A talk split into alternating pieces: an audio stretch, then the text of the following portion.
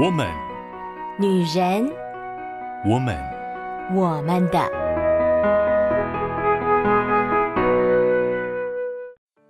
Hello, pretty ladies. Welcome to the Woman's Land. I hope you can enjoy the podcast time. Also, enjoy your life. Hello, Hello，各位亲爱的好姐妹们， 我是你们线上的好闺蜜秋雨。上个礼拜的开头用了一个呃很特别的开场哦，所以秋雨就有一点点玩心的，想要在啊四月的每一次开头都用一个不一样的开场。那当然也是呃容许秋雨玩弄一下自己的声音哦，因为使用声音这个载体。跟大家分享故事，分享心情，秋雨一直觉得这是一个非常特别的机会。那声音有很多种不一样的变化，会带来不一样的情感，所以秋雨也挺喜欢用不一样的声音跟大家来分享。那当然啦，因为秋雨自己本身并不知道这个声音听起来到底感觉怎么样，所以如果姐妹们愿意的话，也可以给秋雨一些反馈，听起来会不会觉得啊很奇怪啊？嗯，觉得还是呃您说的很好，但下次别说了。很期待姐妹们在粉丝专业给秋雨留言哦。四月呢，进入到一个春夏交替的时节啊。在这个天气当中呢，不知道大家感觉身体的状况如何呢？最近刚放完连假，上了两天班又放假了，不知道姐妹们会不会有一点觉得啊，天哪，好像放假放到有一点收不回来心呢？没有关系，我们还是可以好好享受一下，就是上了两天班又可以放假了，在这个周末呢，啊，无论是好好把。累积的家务做完，或者是可能连假出去玩了，这两天好好的休息一下，呵呵呵，或者是啊，再安排一些特殊的活动，其实都是挺好的，能够享受生活，秋雨就觉得这是很棒的一件事情。不知道各位好姐妹们的连假是怎么过的呢？秋雨在连假当中有拜访朋友，也有自己消磨时间这样的小时光。真的能够享受放假这种时刻，还是感觉挺好的。不过呢，秋雨除了在放假的时候进行属于我自己的活动以外，也安排了一些啊、与别人互动，或者是设计了一些教案，要带着啊、我现在所带的孩子们一起所做的事情。秋雨觉得呢，我们在生活当中啊，因为呃可能工作啦，或者是人际关系，常常会很被动的被要求要做一些事情。所以，当我们有自己的时间的时候呢，我们往往就很想要呃做我们自己想做的事情。秋雨自己也是这样，在放假的时候啊，第一件事情一定是先躺到床上，然后赖够了，我觉得赖到我不能再赖了为止，然后再去做应该做的事。不过呢，除了做自己想做的事情以外，有的时候去做别人。期待或者是能够让别人露出笑容，让别人觉得满足的事情，秋雨觉得那也是挺让人心情感到充实的哦。每次讲到这里，我就会想到很多人呢，觉得秋雨是一个很爱讲话的人，所以就会觉得我是一个非常外向的，很喜欢社交，很喜欢与人相处的人。但秋雨也跟姐妹分享过，其实呢，我的性格是啊、每次对外面的人，无论是亲朋好友，或者是啊、我自己带的学生，我很喜欢他们，我也很喜欢跟他们在一起。但是在外面这样一直说话，而且可能会注意气氛呢、注意每个人的情绪啊，对秋雨来讲是一种嗯精力上面的消耗。所以秋雨有的时候其实也是蛮喜欢自己躲起来。不过呢。即使是秋雨这样性格的人呢，我还是会觉得，当我呃可能花了时间、付出了精力，然后去陪一个姑娘吃饭，然后我们聊了一个下午，那对我来讲也是挺满足的。你就是看到他从原本的沮丧、低落，然后呢找到了那个可以重新走下去的动力，或者是你就看着可能原本一对吵架的情侣或者是朋友，在你的陪伴与辅导之下。哎，和好了，或者找到了接下来可以一起去走的路，可以一起做的事，我觉得那个满足感真的非常大。所以呢，秋雨的连假不仅仅只是安排了我自己喜欢的行程，我也安排了一些呃与人聊天、与人分享、与人交谈的时刻。不知道各位姐妹们有没有好好的把握这个假期呢？而在四月份啊，秋雨跟各位好姐妹们要来分享的是秋雨很喜欢的绘本，因为呢，绘本它用很简单的故事带出了很不简单的意义，或者是很值得好好想一想的空间。所以呢，秋雨在四月份就想要用绘本来分享关于我们生命的一些议题。上个礼拜跟大家分享了非常呃有一点歌德式风格的绘本哦，《蜘蛛和苍蝇》这样一个带着有一点警示意味的故事。而今天就要跟大家分享什么样的故事呢？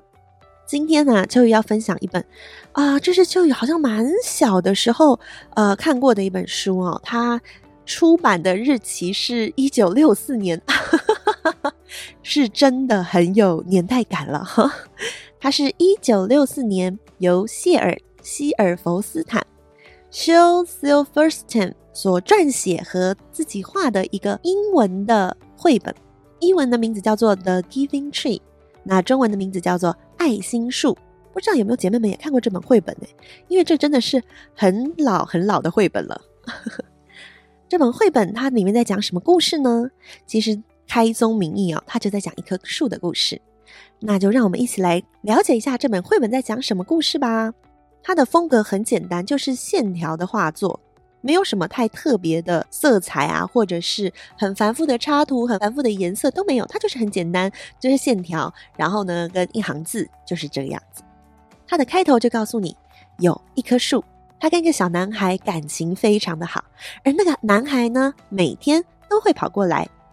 那个男孩跑过来做什么呢？那个男孩可能会来收集这棵爱心树的叶子，然后呢，就像孩子们一样，很喜欢玩花玩草。他会把叶子编成皇冠，扮请森林里的国王。而男孩呢，也会爬上树干，抓着那个树枝荡秋千。哇，这真的是很皮的小孩子很喜欢做的事情。秋雨之前呢，去公园玩的时候，就会看到很多小孩子好喜欢爬到树上，然后抓着树枝荡来荡去。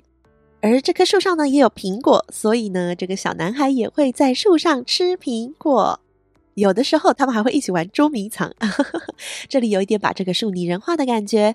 他们会一起玩捉迷藏，然后直到男孩玩累了，就在他的树荫下睡觉。男孩好爱这棵树哦，树也好爱好爱这个男孩哦。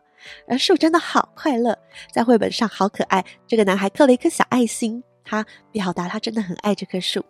树真的好快乐，而日子一天天的过去，这个男孩长大了。文字没有提，但是书本暗示了他交女朋友了，所以他在树上刻了另外一个爱心，就是他跟他女朋友的爱心。但是呢，当男孩有了新的爱的对象的时候，树常常是觉得很孤单的。有一天呢，男孩来到了树下。树就很开心的说：“来啊，孩子，再一次的啊，搜集我的树叶，然后爬上我的树干，来吃苹果，来在我的树荫下玩耍，像我们以前那样快乐。”可是男孩说：“我不是小孩子了，我已经不玩这些了，而我想要买东西，我要钱，你可以给我一些钱吗？”但是树没有钱啊，树只有树叶和苹果。树想了一想，就说：“嗯，那孩子，你拿我的苹果到城里去卖，这样你就会有钱，你就会快乐了。”所以呢，男孩就爬到树下，摘下所有的苹果，把苹果通通带走了。而树呢，树觉得好快乐，因为他看到男孩好快乐。可是呢，接下来男孩又好久好久都没有来，树又好伤心。有一天，男孩回来了，树很开心地说：“来呀，孩子，再次爬上我的树干，抓着我的树枝荡秋千。哇，他没有苹果了，但是呢，他还是觉得你就可以来像以前那样的玩耍，像以前那样的快乐。”可是男孩说：“我太忙了，我没有时间做这些事情。我现在想要的是要一间房子保暖。我的孩子，我的妻子需要房子，你可以给我一间房子吗？”树说：“我没有房子，我我我我一直住在森林里面。”所以呢，树想了一想，就说：“啊，你可以砍下我的树枝去盖房子，这样你就会快乐了。”所以呢，男孩砍下了这棵树的所有树枝。就把树枝带走去盖房子，而在这之后又是好久好久没有看到男孩，直到当男孩再回来的时候，树看到他就觉得好快乐啊！他太快乐了，他快乐到几乎说不出话来。他赶紧跟男孩说：“来啊，孩子，快点过来玩啊！”可是男孩说：“我又老又伤心，我玩不动了。”有可能暗示着这个男孩他的家人可能发生了什么事，只剩他自己了。所以他说：“我想要一条船，我想要离开这里，我想要远离这里。你可以给我一条船吗？”树这时候就说：“那你砍下我的树干去造一条船吧，这样你就会快乐了。”于是男孩就砍下了那棵树的树干，造了一条船，坐船走了。树好快乐，但他也好寂寞，因为他知道男孩去了很远很远的远方。过了好久好久好久，那个男孩又回来了。树看到男孩回来，他觉得很抱歉。他说：“我已经没有东西给你了，我没有苹果了。”可是男孩说：“我也咬不动了。”树说：“可是我我我也没有树枝，你也不能在上面荡秋千，你也不能搜集我的树叶了。”男孩说：“我太老了，我没有力气荡秋千了。”树干说：“嗯，可是我的树干也没有了，你没有办法在上面爬来爬去了。”男孩说：“我太累了。”爬不动了。说到这，树只能叹了一口气，然后说：“我真希望我能给你什么，可是我什么都没有了，我只剩下这么一块老树根。我很抱歉。”但是男孩说：“我现在要的不多，我只要一个安静可以坐着休息的地方。我真的好累，好累，好累啊！”树听到男孩这样说。他马上回答：“好啊，正好，我现在这个样子最适合当一把椅子。来啊，孩子，坐下来休息。”一个好老好老的男孩，他就这样轻轻的坐下，而树好快乐。这是一个很简单、很温馨，但也有一点伤感的故事。这棵树，他付出了所有，他从来没有期待男孩要给他任何的回报。而最后，他与男孩依偎在一起的时光，就是他觉得最快乐的时光。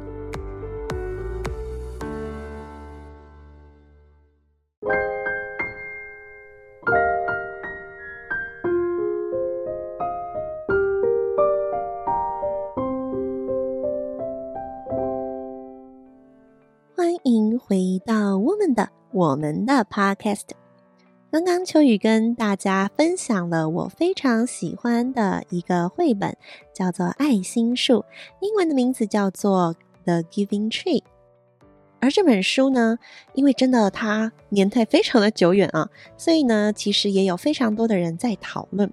有一些人很直观的，一看这个书就会直觉想到了父母这样的角色，因为呃，父母常常我们对于父母的角色就会觉得是非常给予的，非常啊、无私的奉献，为自己的孩子好像可以完全不问回报的付出。但是当然呢、啊，随着时代渐渐的不同，现在更多的讲究啊、自我意识的这个年代啊，开始很多人会觉得，嗯，这本书怎么好像觉得有一点这个情绪勒索吗？怎么会好像就只是一直讲究说，好像要完全这种溺爱式的，不问任何理由，或者是没有任何呃。要求这样的付出，这真的是好的吗？给孩子看这样东西，会不会就是让他们将来就觉得好像不这样做就不对了呢？开始有很多的讨论在这个绘本上面。当然，绘本本来就是这样的，一个绘本的故事，它并不一定要带着一个很大的道理，它就是每一个人看的时候，随着你的年纪不同，你看起来的感受就不同。我小时候看的时候，我觉得很感动的是这棵树，我觉得它真的好有爱心啊，就像中文的名字“爱心树”一样，它就是一直给。但是我也会觉得那个小男生他也太过分了吧？当我还是孩子的时候，我其实是为那棵树打抱不平的。我就觉得这个男孩子太说不过去了，就把人家东西都拿走了，最后什么都不剩的时候才回来。我绝对不要成为像那个男孩子一样，只知道索取，不知道给予的人。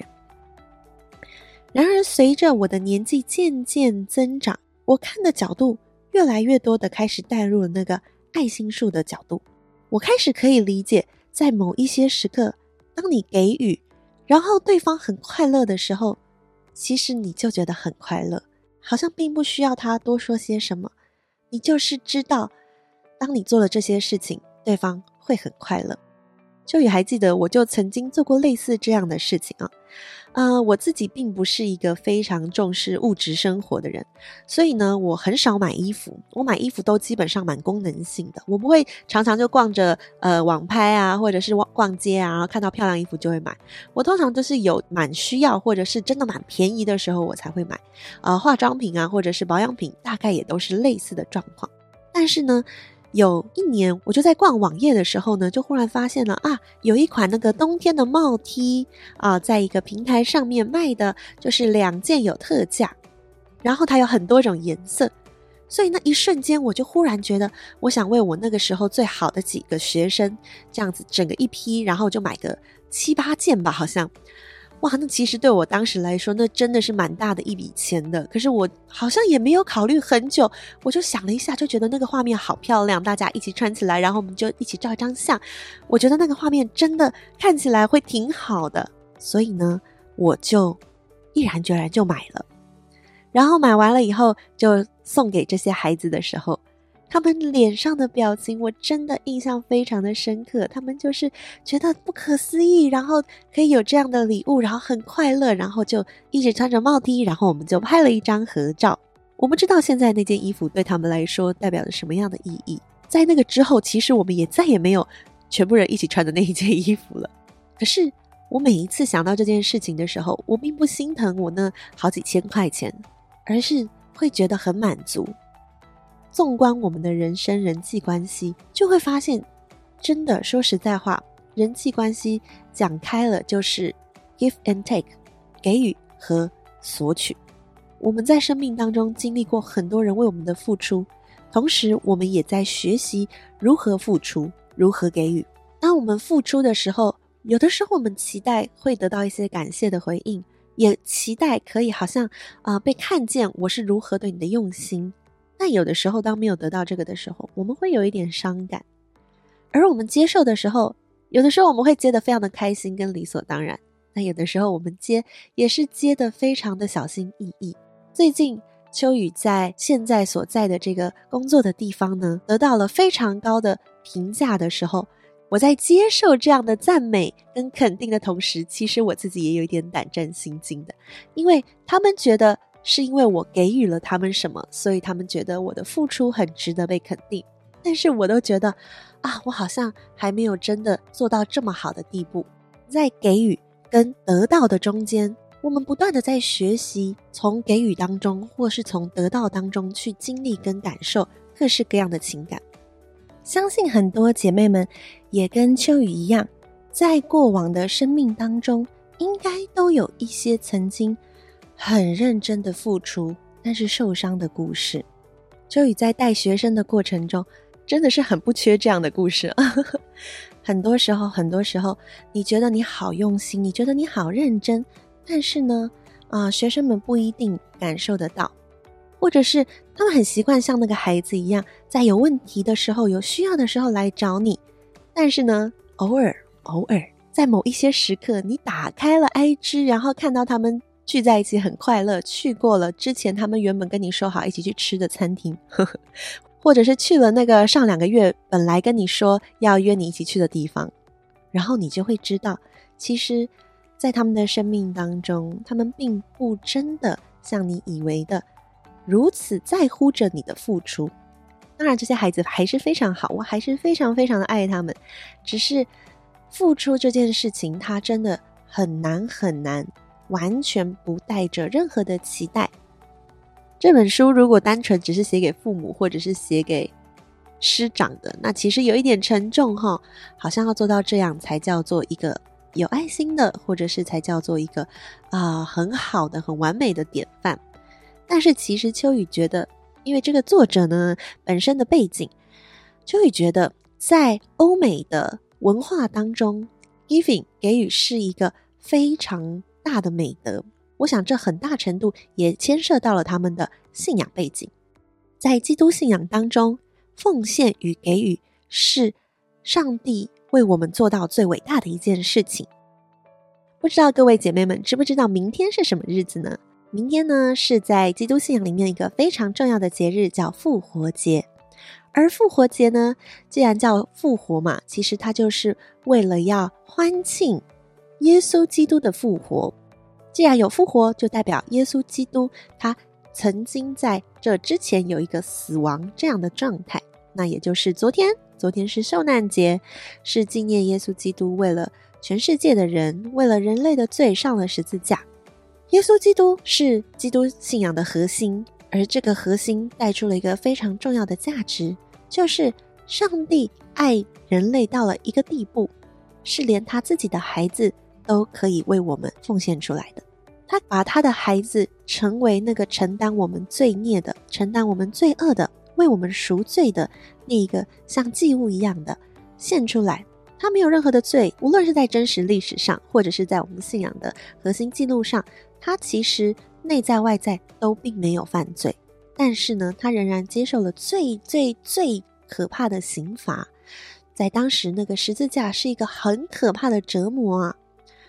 因此，上帝爱世人，不仅仅是为世人创造了宇宙万物，创造了美好的世界，各样美善的事情都让人类可以来使用，可以来掌管。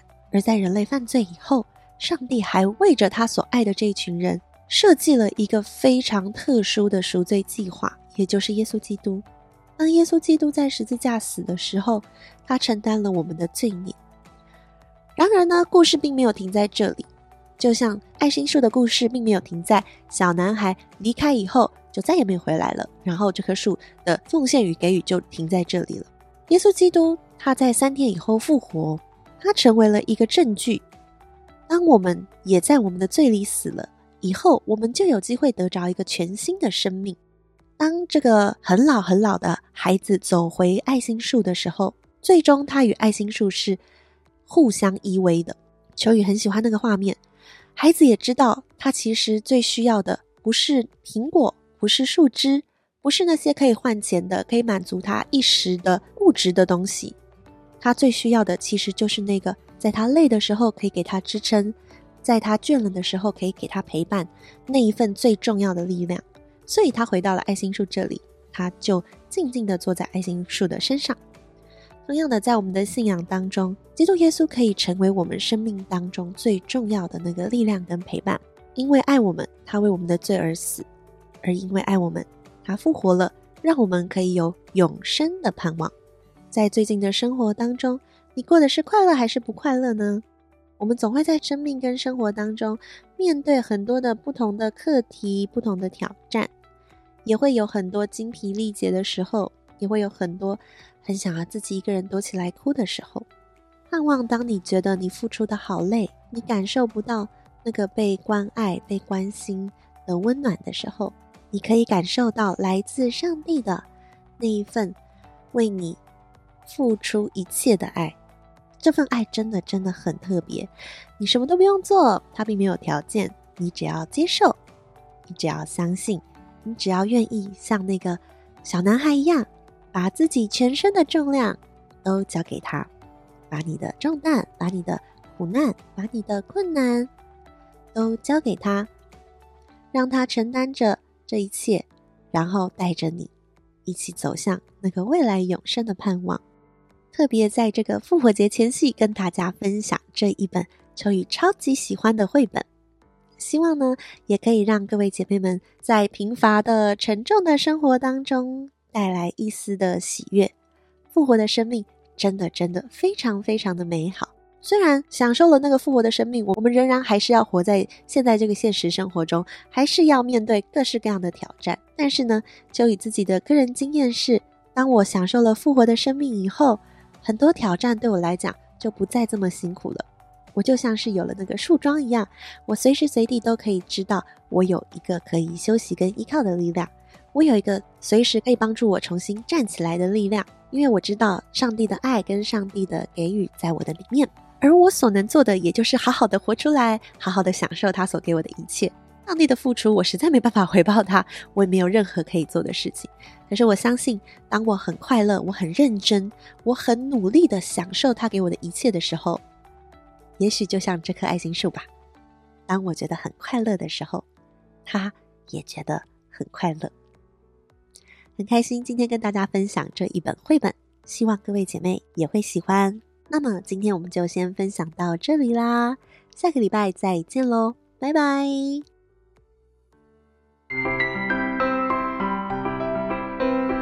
以上节目由台北远东福音会制播，欢迎上远东福音会官网，搜寻更多精彩内容。谢谢。